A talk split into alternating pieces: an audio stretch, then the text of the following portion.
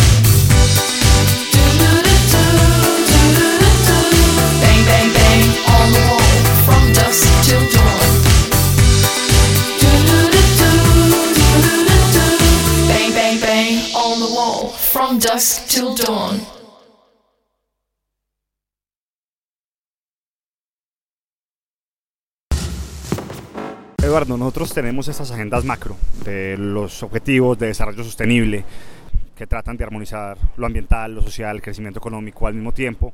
Está los compromisos de COP21, donde Colombia tiene que bajar el, el 30% de las emisiones que tendría en, en 2030.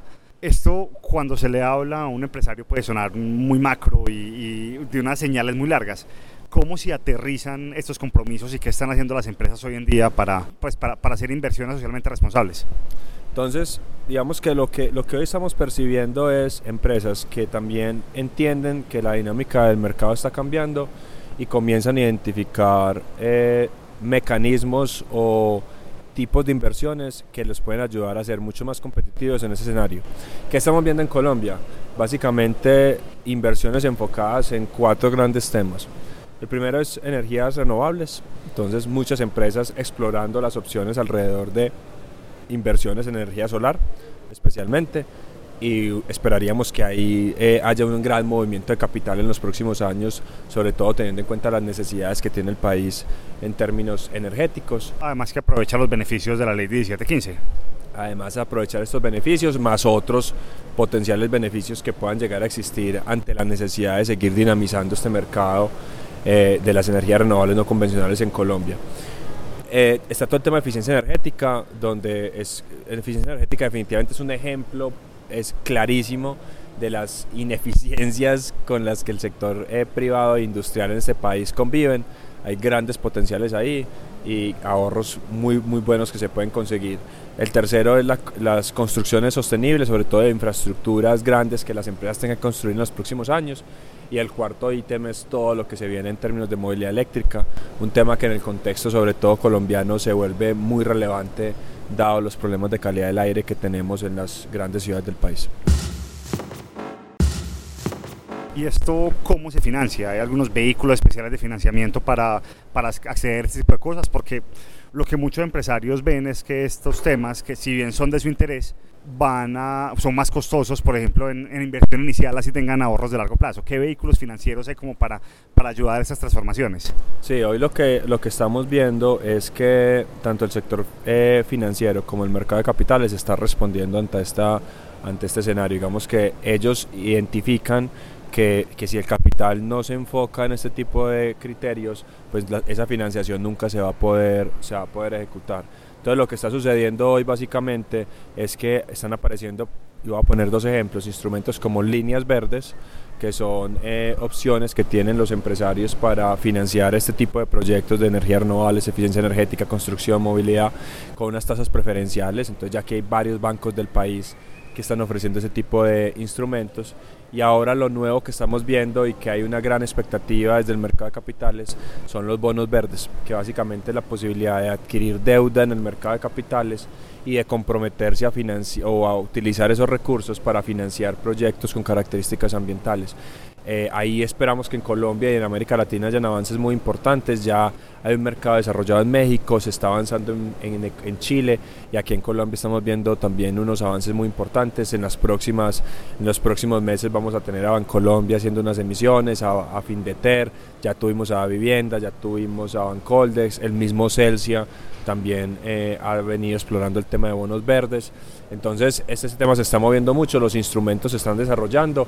El reto que tenemos es seguir convenciendo a los inversionistas de que esto es rentable y es importante y a los empresarios a que se, se animen a hacer financiaciones, eh, perdón, a hacer inversiones en infraestructura verde. En Celsia creemos que el mundo cambia solo con verlo de otra manera. Así lo hizo el que descubrió que la luz del sol genera energía limpia y el que vio que moverse en autos eléctricos daña menos el planeta. En Celsia compartimos esa visión diferente del mundo, de la energía, porque generamos y transmitimos energía limpia que viene del sol, del agua, del viento, llenos de innovación. Dile hola a Celsia, la nueva era de la energía. Celsia, la energía que quieres. Vigilado Superservicios. Where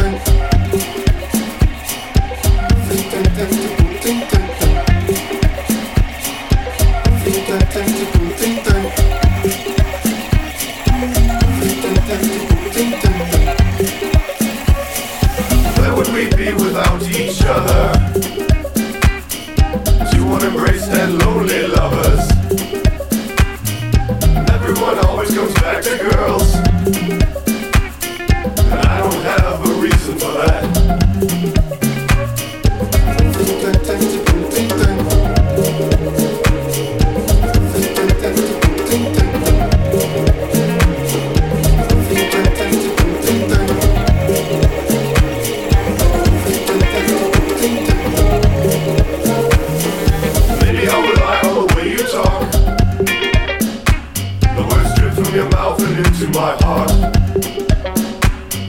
Unable to know my own existence. Lack of resistance. If you're going away, please take me down.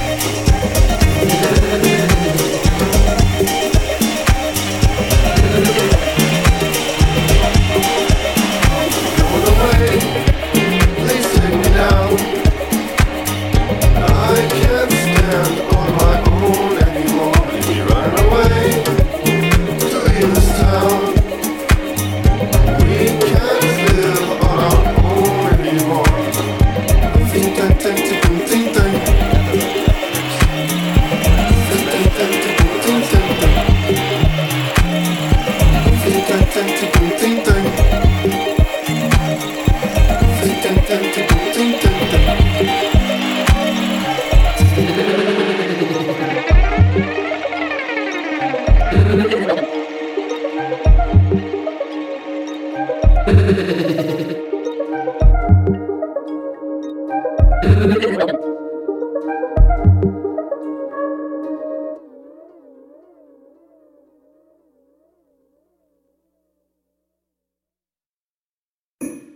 Cámara FM, Celsia, líderes en energías renovables no convencionales, señala los caminos de la energía pura.